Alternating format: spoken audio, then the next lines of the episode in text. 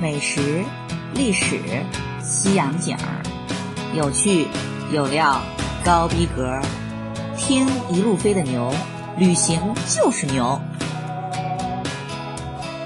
大家好，我是一路飞的牛，很高兴又跟大家见面了。那咱们今天继续哈，书接上文，飞到那片哈遥远、神秘、美丽的亚得里亚海。正片开篇之前呢，牛先唠个闲话哈，就是不知道大家哈有没有注意到。就是咱天朝同学，貌似对摄影这项艺术哈，那真的是由衷的热爱。别的不说哈，就至少牛在飞世界的路上见到的同胞，那大部分哈的照相器材那叫一个高级，都是长枪短炮，打眼一看哈，基本都是专业级设备。这就说明哈，咱老祖宗的教诲“工欲善其事，必先利其器”这句话，那可是被咱们后代充分的领会和运用了的，对吧？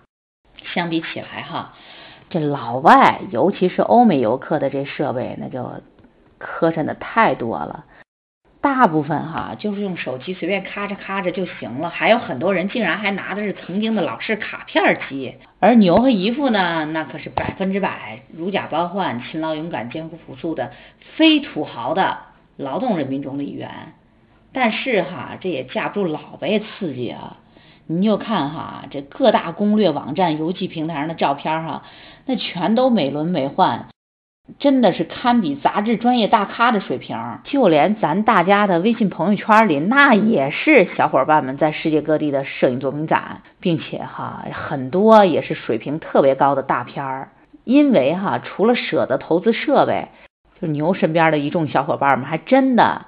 能下功夫钻研，就是什么取景了、构图了、角度了，哈，那叫一个讲究。就关于咱天朝同学的摄影热情，哈，牛哈还酸溜溜的吐槽了一回。大家如果感兴趣的话，哈，也可以到牛的微信公众号，就是一路飞的牛，就这五个字，把哈这篇游记找出来看一下。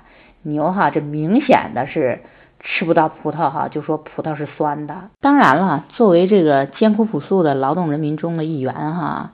这更换设备，它肯定也得是在钱包的承受范围内。上的装备呢，也是基本属于呢最基本款的那种。但是哈，也就算是从此告别了只拿着手机乱咔嚓的时代了，真心哈，它也是个飞跃。所以呢，就这次旅途，姨夫的摄影热情那也是空前的高涨，相当的拼。而摄影呢，说老实话哈，它其实就是光和影的艺术。意思呢，就是最重要的，它得有光。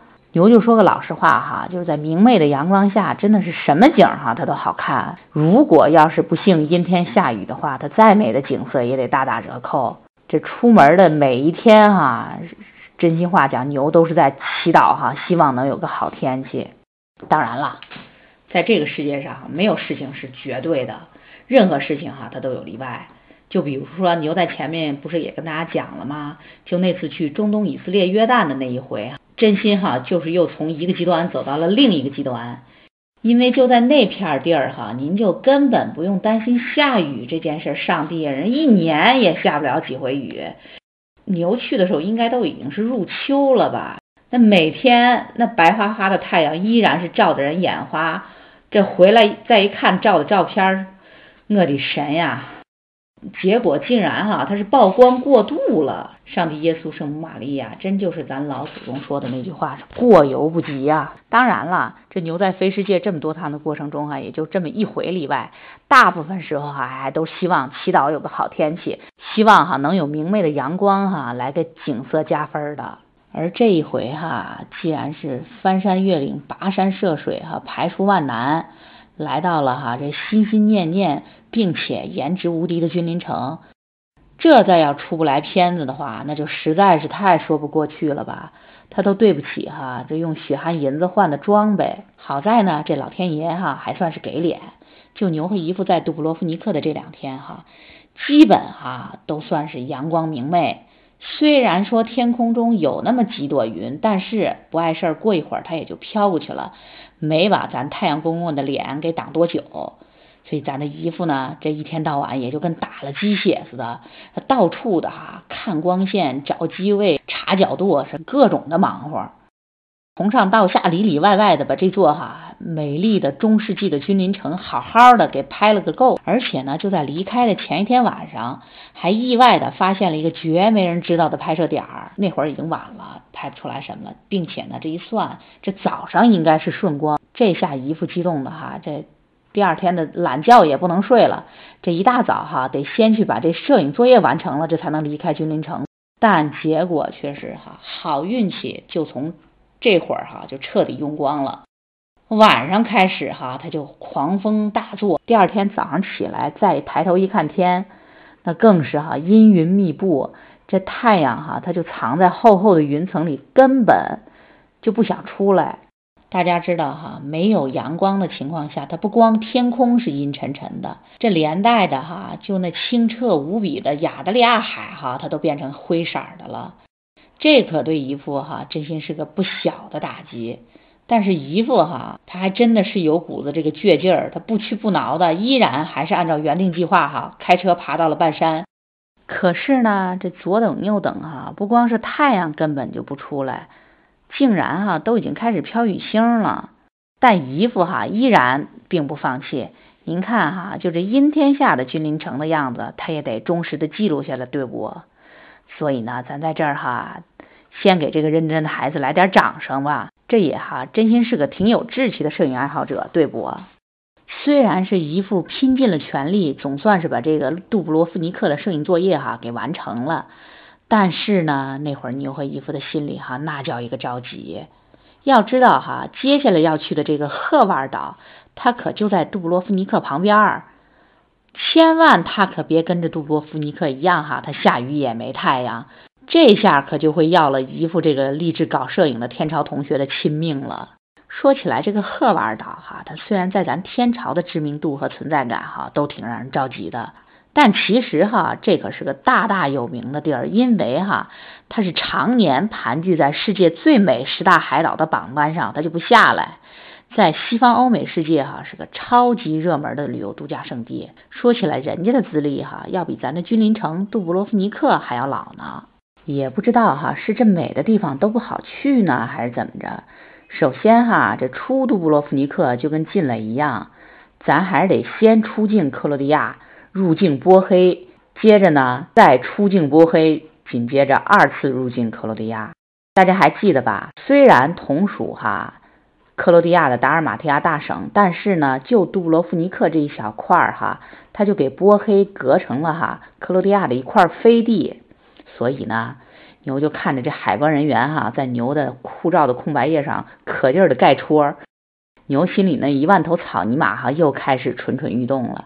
但是哈，又能怎么办呢？形势比人强，这人在矮檐下还能不低头吗？并且哈，既然是海岛，那就光开车肯定是到不了的，咱还得坐船。也就跟哈牛上次在马耳他从主岛哈到戈作岛是一样的，坐的轮渡哈，它也是连车带人一起运的那种。说起来哈，这也真是神了。你看哈，这一路上阴云密布的，还时不时飘着雨星，对吧？牛和姨夫心里哈，那叫一个着急上火，因为这天气预报不是说就有雨的吗？但是，就自从开到了这个轮渡站的港口之后哈，这太阳公公的笑脸哈，又开始热情的绽放了。这厚厚的乌云呢，也不知道跑哪去了。人这号称哈，全世界阳光日照最充足的赫瓦尔岛哈，他真心也不是哈浪得虚名的。轮渡哈倒是很准时，而且呢时间也不长，好像也就一个来小时的船程吧。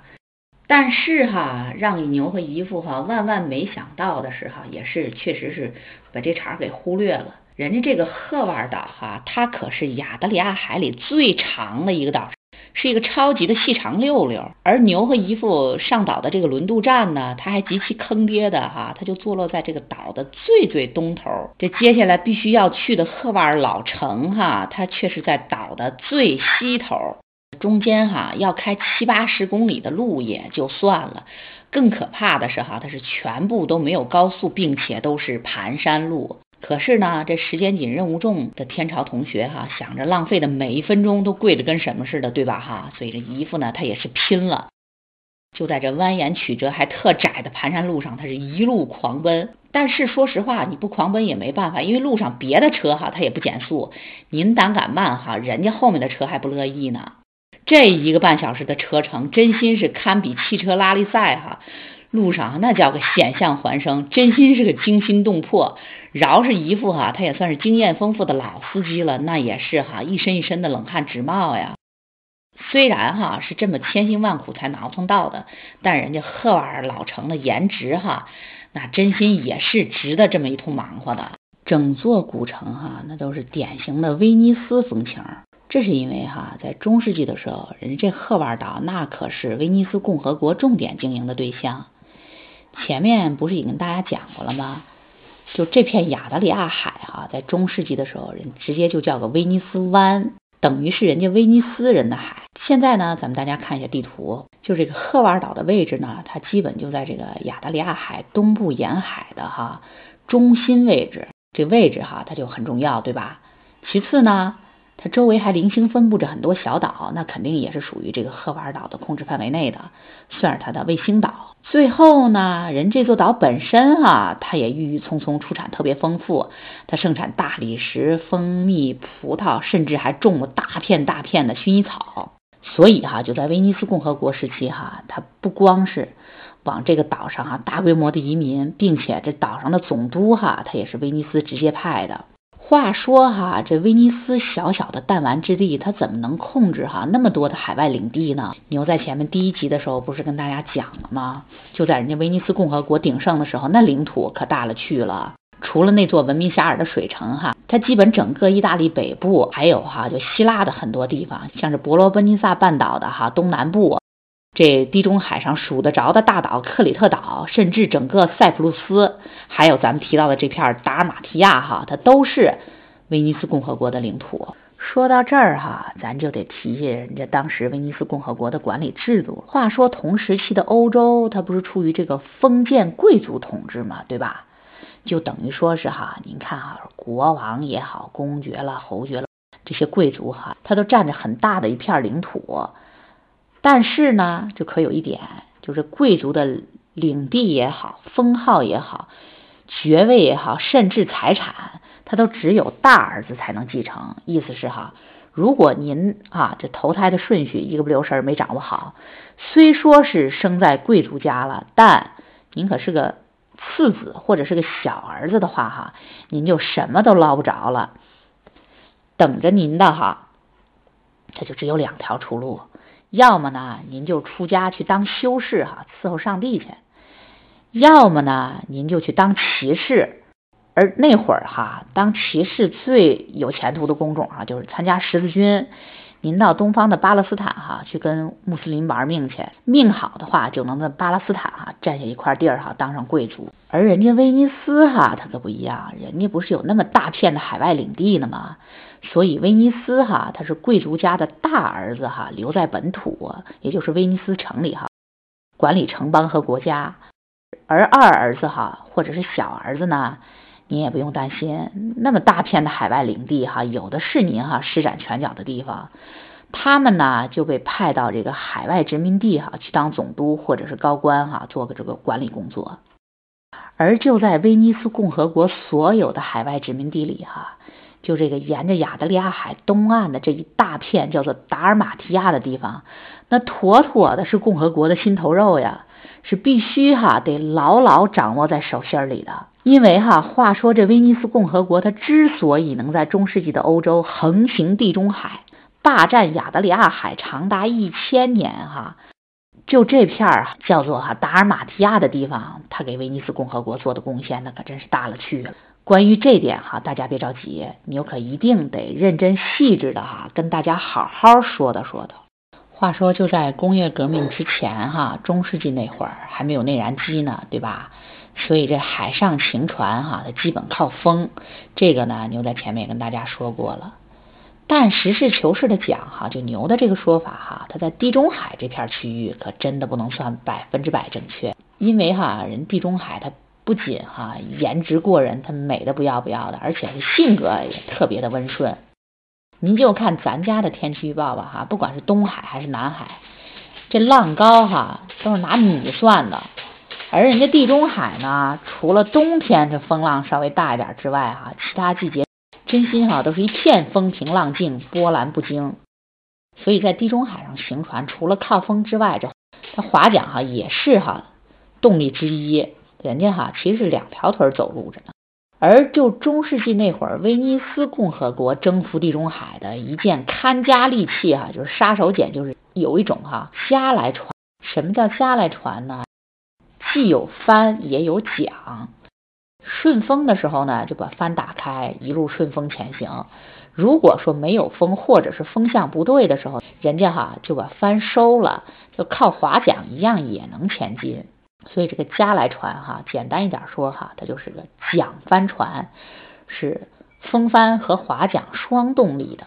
就在前面哈，你就跟大家讲咱们米兰的桑多布拉斯卡同学的这个朝圣之旅的时候呢，也跟大家讲了，他所乘坐的哈，前往耶路撒冷的这个武装朝圣船呢，就是哈人家威尼斯的一艘哈加来船。船如果想要靠桨能够滑动的话，那配备的这个。划桨手他肯定少不了。一般的加来船呢，它是有二十七排桨，每一排呢是左右两根儿，对吧？每一根桨呢是由两名划桨手来划，所以这一艘船上光就划桨的就得一百零八个人。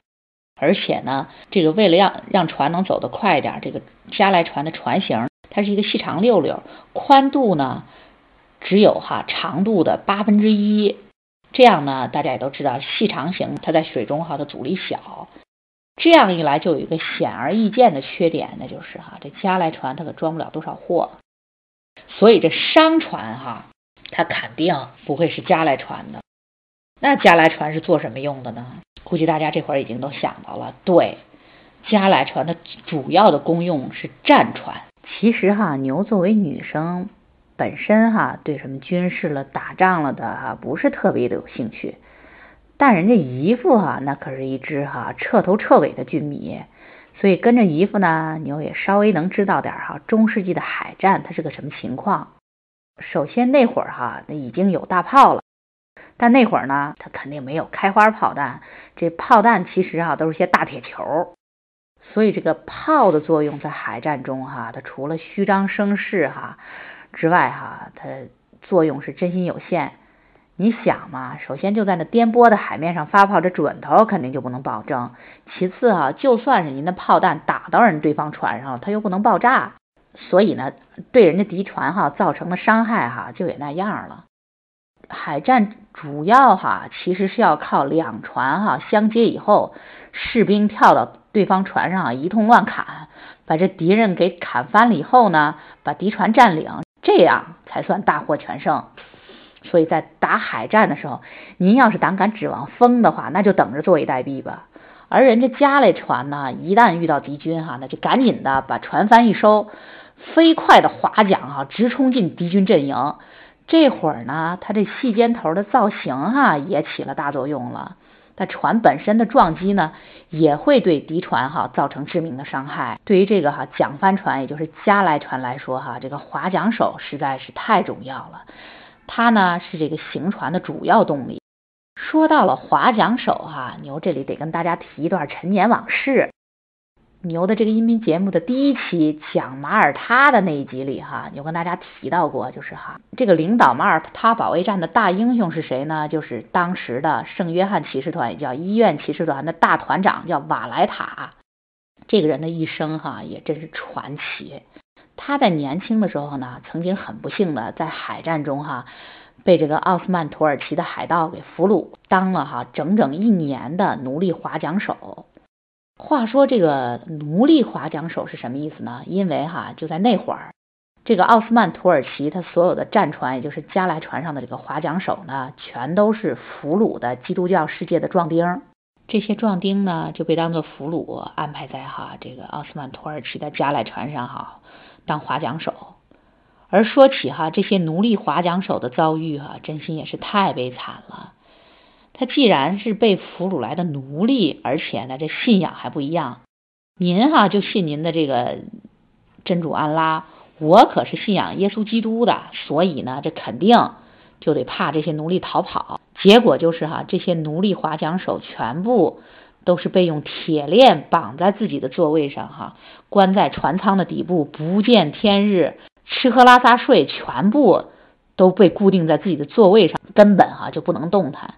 大家知道划桨哈，这个是劳动量特别大的一项工作，而既然是奴隶呢，他给吃的肯定也特别糟糕，所以就在这样的非人待遇下哈，您想这奴隶的寿命他能长得了吗？一般来说哈，这奴隶划桨手他都坚持不了多长时间，顶多能活几年，真心哈也是太可怜了。而人家这马耳他的大船长瓦莱塔哈，也真心是一个传奇式的英雄。他哈被人家奥斯曼土耳其俘虏了以后，就当了这个奴隶划桨手，但是呢，竟然能在一年以后奇迹般的给他逃了，并且最终哈成功的逃回了马耳他，还当上了哈这个骑士团的大团长。最终哈也是他成功的领导了马耳他保卫战哈，击退了奥斯曼土耳其的进攻。就这段历史哈，他也是波澜壮阔，英雄辈出，那是相当的精彩。如果大家没有听过的话，那就去第一期马耳他的那一集哈找出来听一下。您看哈，这奥斯曼土耳其这边的划桨手哈，他全部都是奴隶，过着猪狗不如的非人生活，对吧？而人家威尼斯共和国这边哈，那是完全的不一样。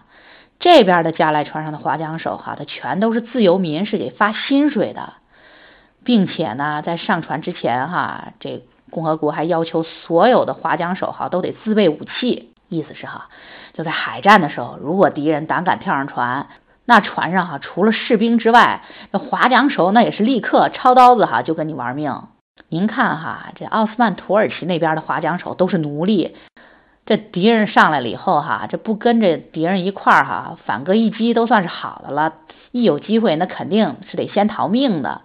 而人家威尼斯这边哈，那是从士兵到划桨手，包括水手，全部都自卫武装。敌人哈打上船了以后呢，是上下一心哈，一起跟你拼命。所以哈，就在那会儿中世纪的时候啊，这威尼斯共和国的国力哈，实事求是的讲，跟人家奥斯曼土耳其那肯定是比不上的。但是呢，就在海战中哈，这威尼斯大部分的时候啊，都是占便宜的，吃败仗的时候哈，基本算是少数。所以大家看哈，这划桨手哈，在中世纪的地中海那可重要性可就大了去了。但是呢，这威尼斯共和国如果光算它的城邦的话，就是一个城市，它能有多少人呀？所以哈，这威尼斯共和国大部分的水手，包括划桨手的来源哈，都是这片哈叫做达尔马提亚的土地。您想哈，就这片土地上的居民，他世代沿海而居。不是渔民哈，就得是海盗，绝对哈都是当水手的好苗苗。所以呢，人家威尼斯共和国在中世纪的时候，那海上力量可不是一般的强。也就是咱们这《天下无贼》里的黎叔说的好：二十一世纪什么最贵？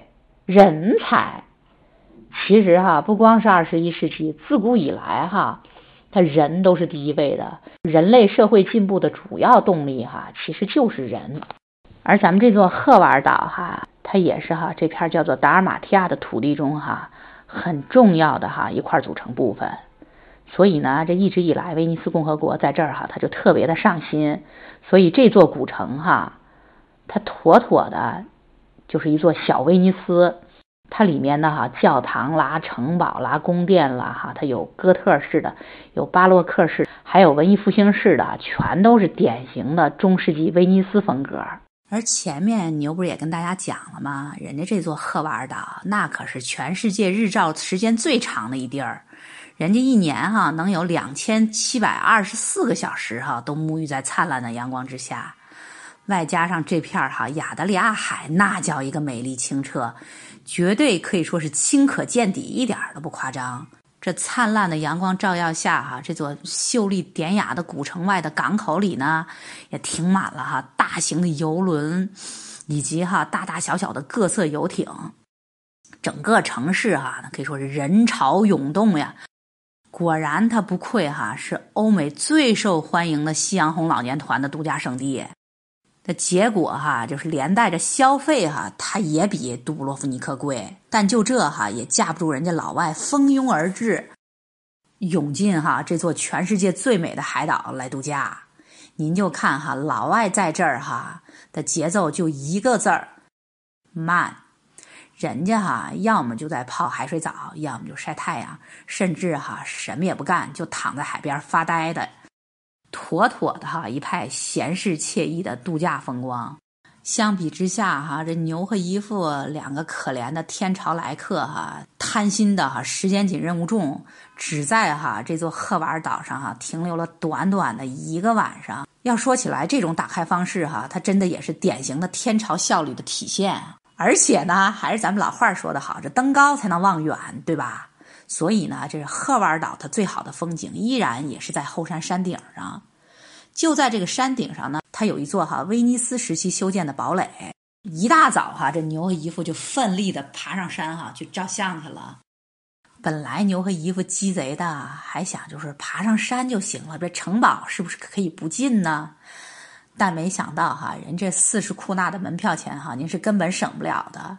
人这城堡正好。他可把古城的视线哈给挡一干净。